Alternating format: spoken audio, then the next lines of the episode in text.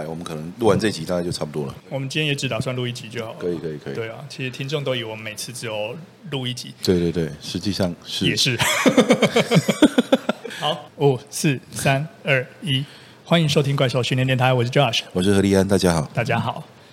哎，这几天都在下雨哎。对啊，很不想起床。你知道吗？我每次只要晚上看到隔天的天气预报是下雨天、阴天，温度只有二十度以下的时候，嗯、我都会觉得我隔天起不了床。嗯。然后事实上呢，也证明了说我这样不断的催眠跟暗示自己，我隔天就是起不了 床。以最近的天气来看哦，你可以一个礼拜不要起床。好，现在是约我家录音好了。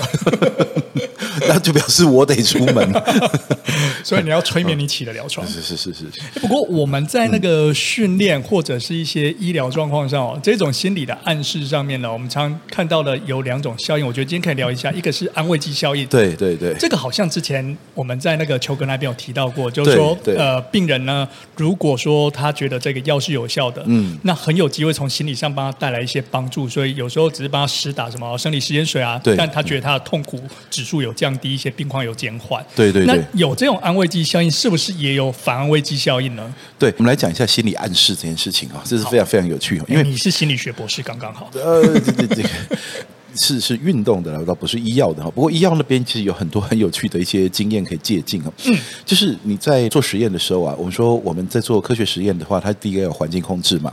那第二个呢，它要有这个实验组、对照组的分组哈。那为什么要有环境控制呢？就是要让诸多条件都相同哈。这样子，如果说两组之间有差异的话，才知道是你的介入的差异，哦，你的 intervention 真的造成差异。那实验组和控制组的意思就是说呢，我必须要让这个我们找一群人来，然后给他吃个药。然后结果呢，他们通通都变好了。但是呢，说不定呢，我们此时此刻呢，另外一群人哈，没有给他吃药，他们也会变好。就发现原来呢，这个病呢，本来就是时间到就会好这样子，那不是你的药效。所以为了避免这种情形呢，那必须呢是要两组来互相比较。那一组呢有介入，另外一组就是呃没有介入哈。那但是呢，在如果说单纯就是有介入没介入的话，那其实这个呃差异太明显了哈。很多人他会预期心理，为什么呢？就是这一组有吃药，那所以他理所当然觉得说我一定应该是有效的。另外一组如果什么都没做的话，那他就会说：“我来这里，反正就是没做事啊。”所以呢，我我到最后没有差异的话，也是很正常。所以呢，我们为了避免这种情形的话呢，他要有这个安慰剂。安慰剂的意思就是说呢，你得要设计那个药物啊，它长得完全一样，然后呢，它只是没有效而已。例如说，它可能只是一个面粉、糖粉之类的哈。然后呢，你用糖衣把它包装好，然后那个药物就做的完全一样。然后你让两组去吃这个药，你的实验组也就是有吃真药的这一组，必须要在统计上显著赢过吃安慰剂的这一组才算真的有效。那这里面常常还需要有所谓的双盲设计，就是说实验者他是第一，他是绝对不能让受试者知道他自己是哪一组；第二个，可能连实验者呢都不能知道他是哪一组，这叫双盲设计。而有的是单盲，就实验者本身是知道的。那实验者本身知道的话，都会有一个道德危机哈，有一个困难，就是说，那他可能。在面对哦这个受试者的时候呢，他可能态度不一样，都 会影响结果。就是说，他对这个呃实验组的人啊，他说：“哎，一定要吃哦。”然后呢，要讲他说他喝水，我要吞下去，有没有吞？OK，好。那对于那个控制组，他可能就哎，这拿去啊，自己弄，这样子。然后态度不同的话，也可能导致结果不同。那当你控制所有的条件，好，那你让这个实验者他也不知道谁是谁，只有呢一个公正的第三人，他不是受试者，他也不是实验者，但是他有记录谁是谁，谁吃了什么药。那用这种方法就双盲设。计比较出来东西才会真的准，但这里面呢就出现一个有趣的问题。通常我们会觉得说呢，受试者如果在理论上来说哈，我们如果说没有经过一些科学上的经验探索的话，我们可能会觉得说，那其实很简单嘛，一定是有药物的那一组哈，要么就有效哈，要么就是不管是正面效果、反面效果了，就有差的应该是这一组。另外一组理论上会完全没差才对，就会发现说呢，很多时候呢，控制组就是他应该是吃安慰剂那一组呢，它也产生了明显的效果。当然一部分的原因是。可能这个疾病本来就是在随时间会自己好的哦，人的免疫系统自己会修复的，这是一个可能性。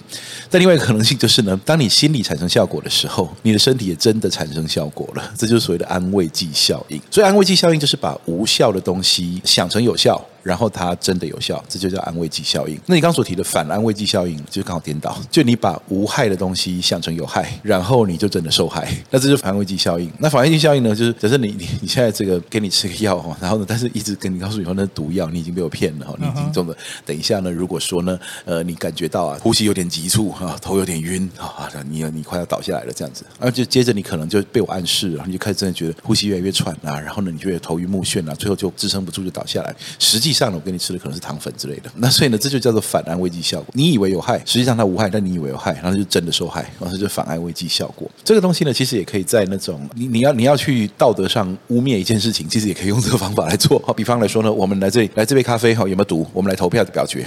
然后呢，就表决完毕之后呢，说哦，大家都觉得它没毒。好，那这杯咖啡送你喝，你要不要？这样子，那你其实已经产生了反安慰剂效应了。那所以其实呢，在这个选举的面呢，政治上面啊，其实反安慰剂效应的这应用是非常非常广泛的。嗯，已经变成一种恐惧行销。对，其实呢，它等于说恐惧反行销了哈。恐惧行销就是说我用这个恐惧感逼迫你去消费。哦，对对，对。但反恐惧行销就是我用恐惧感。逼迫你去远离一些我想让你远离的事情，那所以呢，我就是让你觉得恐惧，本来是无害的。那这个坏处是什么呢？坏处就是真的会发生，也就是说，你担心中毒，杯弓蛇影，最后呢，真的可能会产生中毒的症状，即便你完全没有中毒。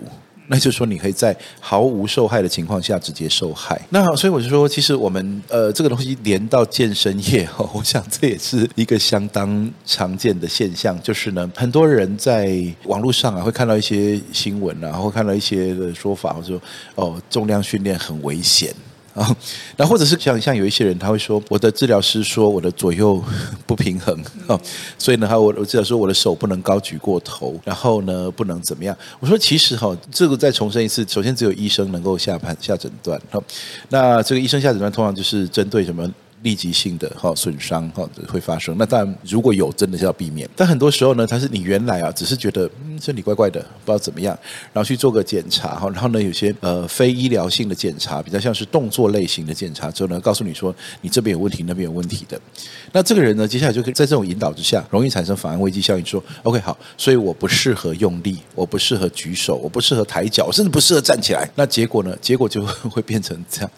过去其实呢，甚至连医生有都在传递这种讯息，例如说呢，这医生我说我膝盖不好，所以我不能上楼梯，我也不能下楼梯，我也不能，那我那那那到怎么办？你你只能坐电梯哈，这样子。那可是实际上呢，我们要知道几个东西哈，除非损伤是呃非常可预期的，要不然的话，其实制造 movement fear 呢，制造这个反安慰剂效应，制造出动作恐惧症，其实对这个人来说不一定是好事，因为。很多时候，人的活动会修复身体组织，也就是说呢，如果你的这个损伤呢是在你个人可恢复的范围，就像 Stuart McGill 讲的一样，就是说很多人认为腰痛一定要静养，一定要躺平，好，那这个很可能是错的，因为呢，其实很多时候呢，复原的机制呢是在动作中被启动的。在休息的时候，它也是一样停摆，所以呢，制造了这个 movement fear 呢，其实造成了很多的问题哈，而且这个是一定会成功的，为什么呢？你呢，呃，膝盖痛，所以你不能走路，所以你避开走路，所以有一天呢，你不得已。去走一步的时候，因为你太久没有走路了，所以一走，然后膝盖就非常非常不舒服。然后你又不断的暗示自己说那会很痛，就觉得它是真的很痛。可实际上，如果说呢，你试着让自己走一走，在合理范围内，试着让自己走一走的话，其实反而不会有这样子的问题。而且呢，同时我觉得有时候会让人家产生这种恐惧。如果你今天是来自于医师的专业判断，那也就算了。嗯、我们看到有一些的呃人来提到他的身体状况，说我隔壁那个有经验的那个 大叔啊，说他因为之前腰痛哦，然后结果做了什么。之后就更痛，然后这样就造成了一个不必要的恐惧。不是，其实每个人对别人的病都很在行。呃，的确哈，那我想了，医师呢，只有是针对你个案诊断的医师，哈，这种情况，而且呢，他是具有呃足以判断这个东西的背景的医师才算哈。像有些医师他是反对运动的，像我们之前在看很多医师，他讲说了，人其实如果不要生病哈，人就不会生病，好，这样就好了，干嘛运动？其实呢，其实听过这种论调的哈，很奇怪。对，如果不要生病，你就不会生病，那你不会生病的话，你干嘛需要运动？好，这样子。对，如果你会活着，你就不会死。对对对对对，你活着就不会死嘛，对不对？你就不要受伤，你就不会受伤啦，对不对？好，那如果最后是你不要出生就不会死亡。对对对对对，那所以呢，这其实他的论点永远是正确的哈。这个当然我们说呢，这是一个问题哈。那再就有些医生，他可能呃，对于你的问题，他可能不具备足够的背景。他的本业是专业没错，但是呢，对于你的个别状况，他可能不具备背景，这也是一个。那不过呢，如果说这医生呢有足够的运动科学心知哈，然后呢足够的诊断经验的话，通常。他给你的判断都会很精准。那比较可怕的是一种是，他那个不是针对你个案所做的判断，他是在网络上啊，直接就写了一篇说，你看哦，这个健身过度哈，有害健康哈，会短命哈，会怎么样？那结果呢，就会造成你说民众只吸收到关键字，而且呢，他不知道说呃所谓的他到底是在讨论一个跟他毫不相干的个案，还是在讨论一个全人类适用的通则，还是在讨论你个人的状况？那其实民众是分不清楚的。所以很多时候呢，这个 movement fear 呢就被这样制造出来了哈。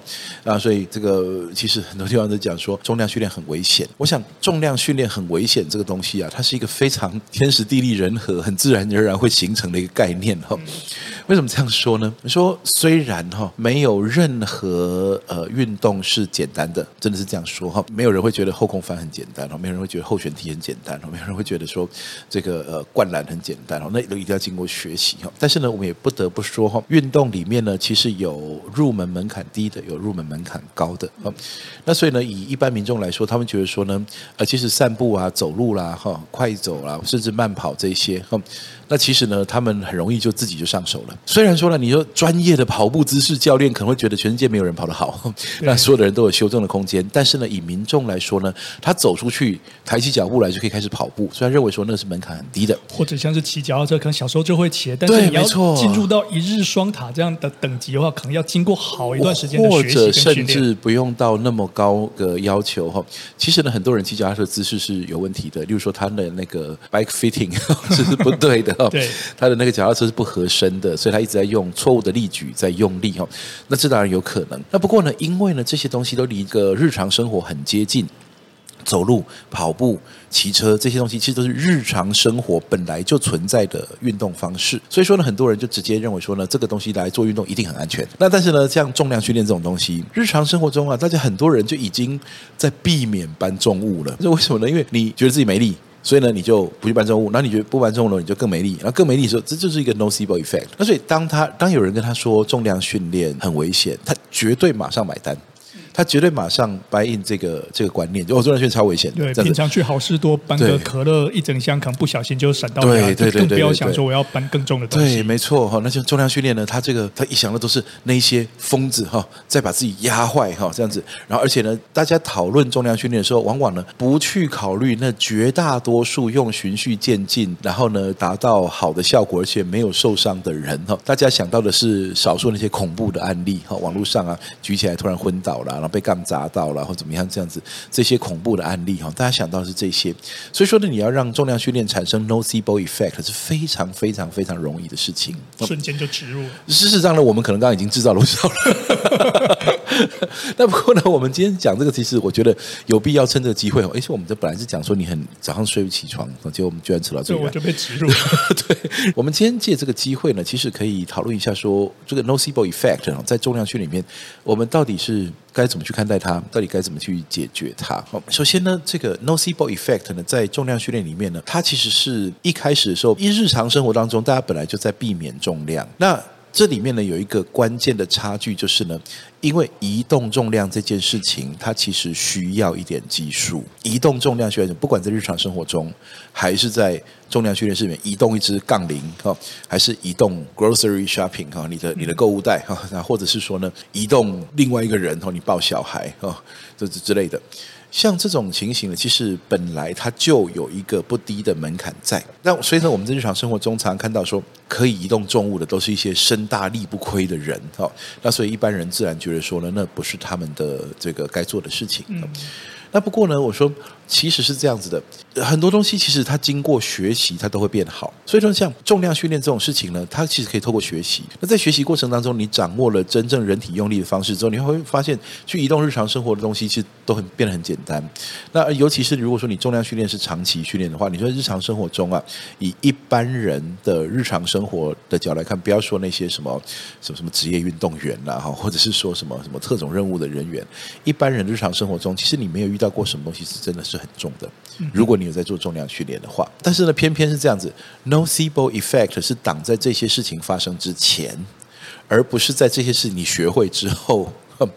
那所以说呢，这个在推广教育方面呢，我们就必须要告诉大家说，重量训练呢，其实它的门槛呢、啊。它需要一些这种呃入门的基础知识教学，所以这个人会讲说，那、你们这卖课程的，你们永远都是牵连牵连到这个东西，这个又被教学。我说我到底要说服大家多久？就是呃重量训练其实跟这个国民义务教育一样，你把一个人放着自生自灭，他不会自然的会认识字。他不会自然的有科学头脑，他不会自然的有逻辑推论，他可能就就他的丛林法则，然后开始呢这个发展出这种可能不太社会化的一些行为。但是如果说呢，我们给大家有一个基本的认知，没有叫每个人都念到博士，那真的在他扯太远了。没有叫每个人呢都一定要有这个出国留学，没有叫每个人呢都一定要花人生中绝大多数的青春岁月来读书。但是呢，你至少呢要取得一个你将来有办法。继续取得知识的一个基本工具。嗯，所以体能训练也是一样的状况。对，所以说体能训练很像语言，很像逻辑，很像这个数学一样。哈，那你就是取得了这个基本能力之后，剩下你想做多好，你自己去做。所以肌力训练呢，其实给大家一个基本的入门的东西，就是说我该如何让身体用力。那你说为什么我们要去自找麻烦做这件事情呢？其实，因为就是回回到我们的最大的论述嘛。现代人的人生太长，啊，那你的退化太早。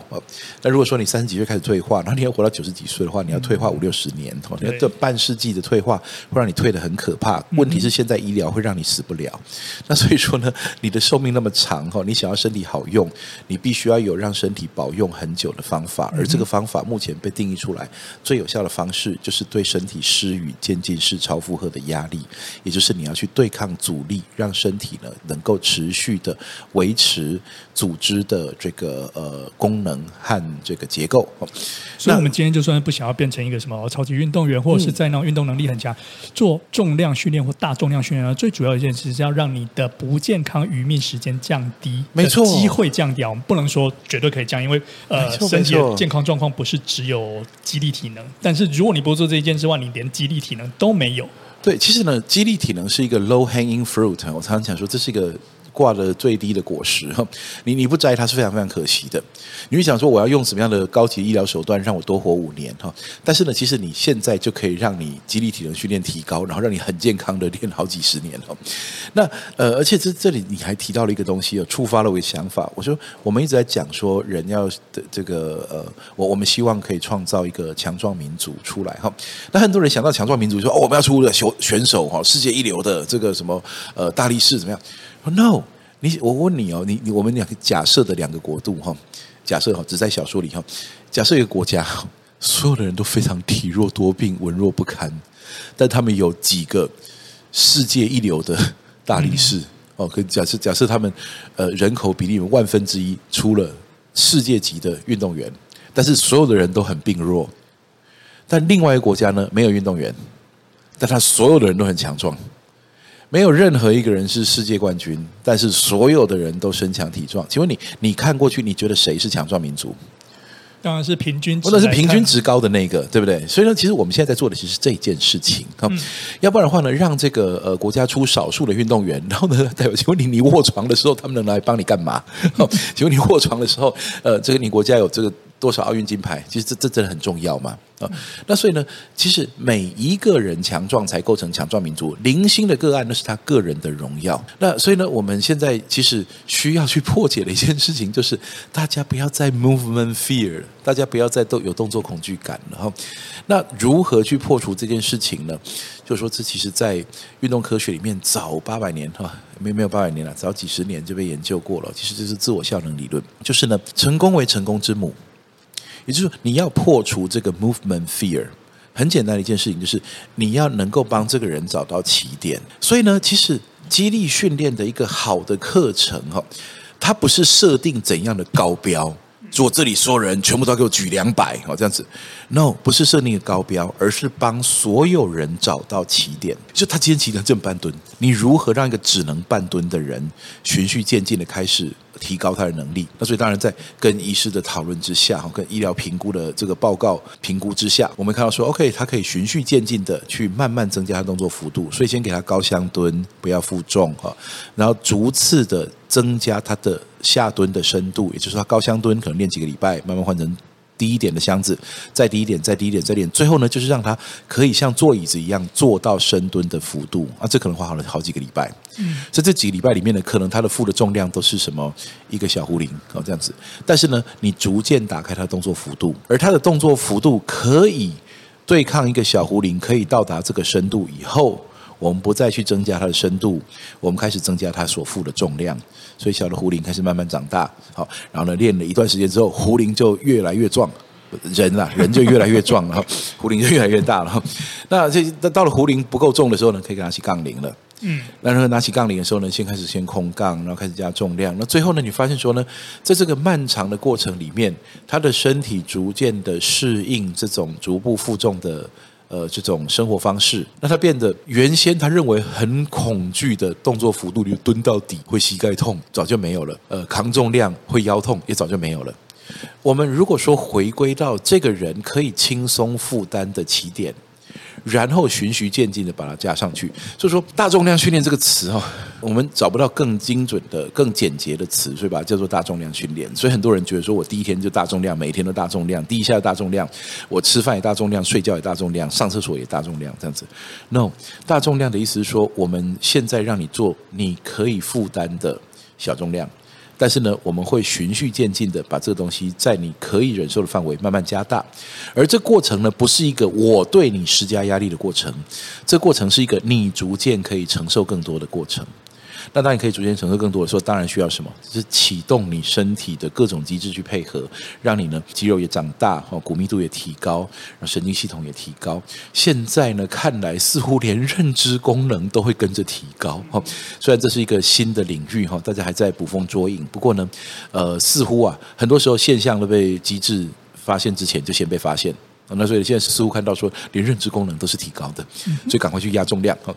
那所以呢，呃，我说在这个时候啊，说真的，还在制造 movement fear 的人啊，我觉得是激进不道德的。因为呢，你要知道，你这个呃 nocebo effect，你的反安慰剂效应哈，透过网络的传送，那是无远弗届的。也就是你随时可以启动成千上万人的动作恐惧感，然后呢，然后就让他们去远离对他们人生真正有帮助的事情。嗯，而且这过程中，如果又是因为没有办法及时的对谈去厘清一些细节的话，这一些。的恐惧可能会一传十，十传百，然后越来越严重。原本可能不在文章论述的内容里面，都会被衍生出来。对，而且呢，他可能会 自己脑补，然后自己把它强化。那经过多年的强化之后呢，就变成一个呃根深蒂固的观念了哈。嗯、那所以呢，说其实动作恐惧感这件事情啊，其实在网络上、啊、让我们看了觉得忧心，因为呢，这绝对是远离强壮民族的一个过程。他们如果说就在医疗报告里面哦，找一些零星的个案，肌肉量超大的人，然后他。他的这个呃寿命啊没有很高，或没有很长，或这样子，因此告诉大家说，这个肌肉量练得再大也没有用，或这样子。所以你这第一个是这种不科学的论述哈，往往出现一些用看似科学的权威角色就讲出来的话。那第二个呢是，其实很多时候啊，那就很明白，他想卖他的产品，卖他的药物，卖他的这个无效的运动器材，或者是他就是需要。声量、流量，那他需要声量和流量呢？他这时候呢，其实他去打击一些，无论是科学证明有效，实物上也已经重复过无数次的这种简单的渐进式超负荷的激励训练原理，其实我觉得是不道德的。就像我觉得这是一个道德的问题哈。你能说这这是你的理念问题？呃，可是呢，偏偏呢，他可能不是。嗯，那我说适量做重量训练，本来就是我们也没有强调你要过量。对，重量训练谁告诉你一定要过量了？而且就算是呢，你在一个有安全的环境，或者是有一定认知的状况去做过量的重量训练，你也容易得到一些呃过度疲劳的反效果。而且你不能拿拿那种常年训练的人的那些绝对值来直接当成指标。就像刚刚在录音之前啊，那我想说呢，有我们有个几十几分几十分钟空档啊，那所以呢，我就拿这边的器材杠铃，然后拿了那个变形金刚哈，这个 Transformer Bar，然后就蹲蹲蹲蹲了个两百零五啊。那这对我来说就是一个呃日常休闲。那对于没练的人来说，他可能觉得说，哦，他现在没办法做到这个重量，所以说他现在如果现在逼他做这个重量的话，那一定是很危险的。所以重量训练很危险。说 No，你做你现在最适合的重量。就像有些人实力远胜于我，他的轻松练习可能是两百五，但是他的轻松练习可能是两百八，那我的轻松练习是两百左右哦，这样子，这是你维持日常生活所需，而你不是说你现在要自己非常剧烈的去挑战一个不可能。事实上呢，以我现在练这么久，完全没有考虑比赛，完全没有考虑表现的状态下，我常常有时候觉得我看着那个重量觉得太重，我就直接把重量拿下来，我就直接故意做轻一点，然后今天这样见好就收。为什么呢？因为呢，当你把重量拉上来，它变成一个日常生活。做例行性的一个剂量。这种微小的剂量保持的，我不是一天到晚都在做重量，不是这样一个礼拜碰它个两三次，而且这其中搞不好只有一次是真的重的，另外两三次哈，我我一个礼拜可能碰不止两三次了，哈不过其他都是轻轻的这个做一点，那个做一点这样子。那那所以呢，其实呢，我们 target 的族群啊，不是说什么我们的你不用来怪兽训练也没关系，你可以去任何地方，但是我们其实不是在讲呃精英运动员、优秀运动员哈，我们其实在讲所有的一般人。而偏偏呢，所有一般人呢接触到的知识，往往是网络上那些会制造 nocebo effect 的这种知识，以至于呢，我们去煞费心思去解释重量训练如何安全，这其实都是悲剧啊！像在军警消耗系统里面，无论跑步猝死，这个案例每隔几年就出现一次哦。无论它出现几个案例，这跑步就是继续跑，继续跑，对，大家都不会害怕啊。但是重量训练要推呢，所有人就先要检讨它的安全性，要检讨它的安全性哦，这样压哈会不会压死人哈？会不会压到受伤？会不会要怎么样？这样子，那但是呢，隔几年跑步，哎，又一个猝死，隔几年跑步又一个猝死，反正我们继续去测三千，就这样子。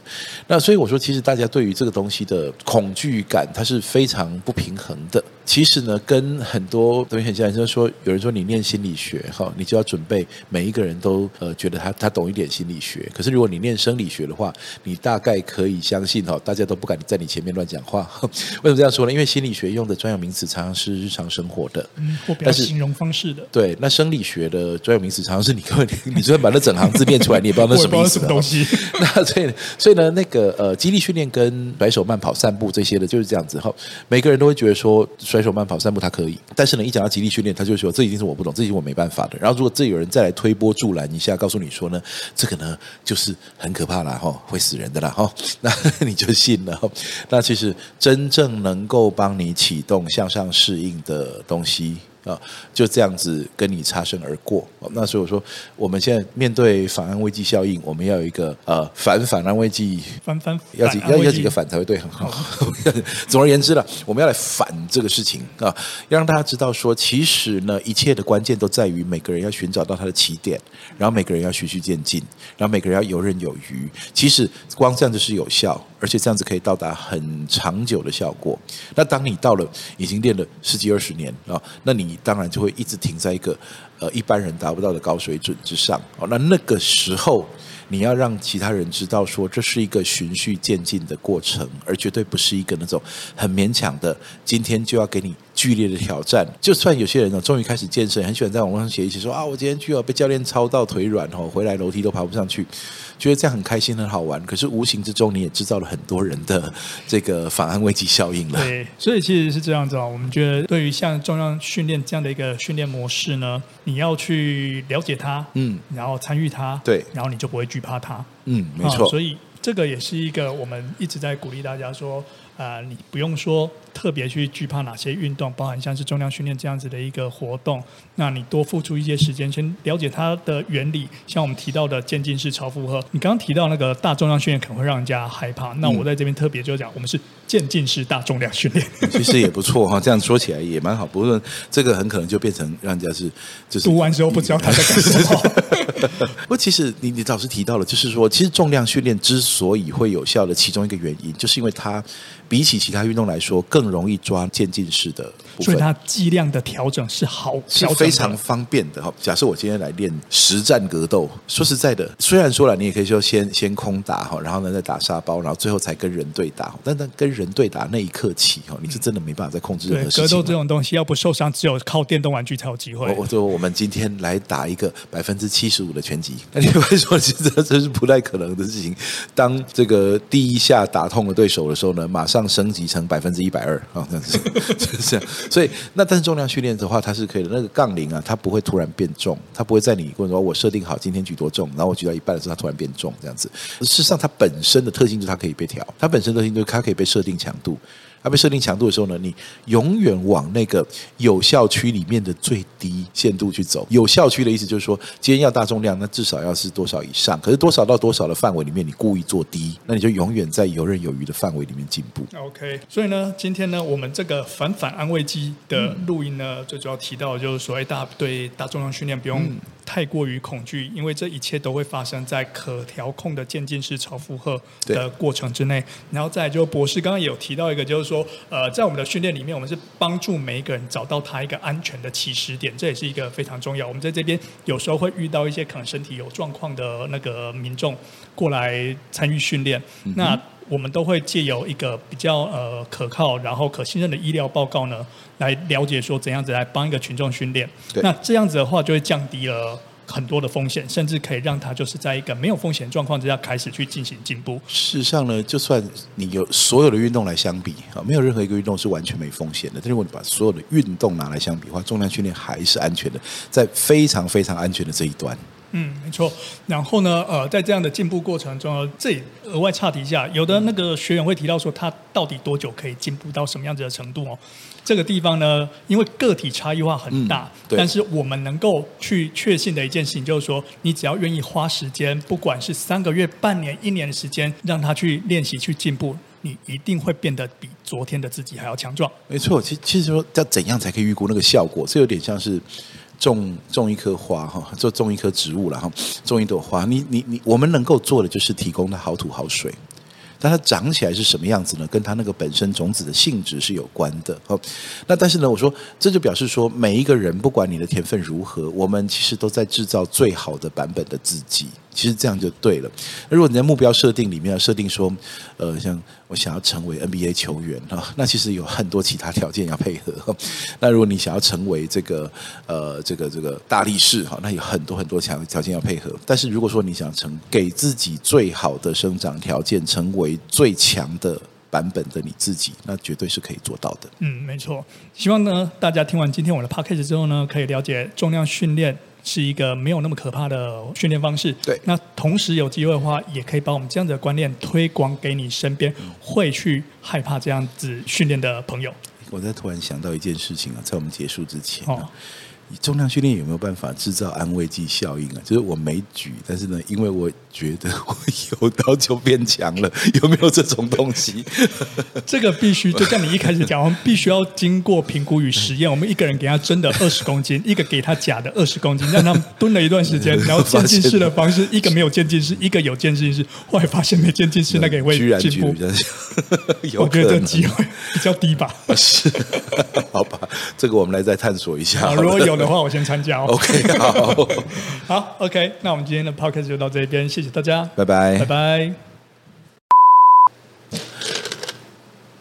接话，我以为你会继续讲，我已经接下来。好了，五四三二一。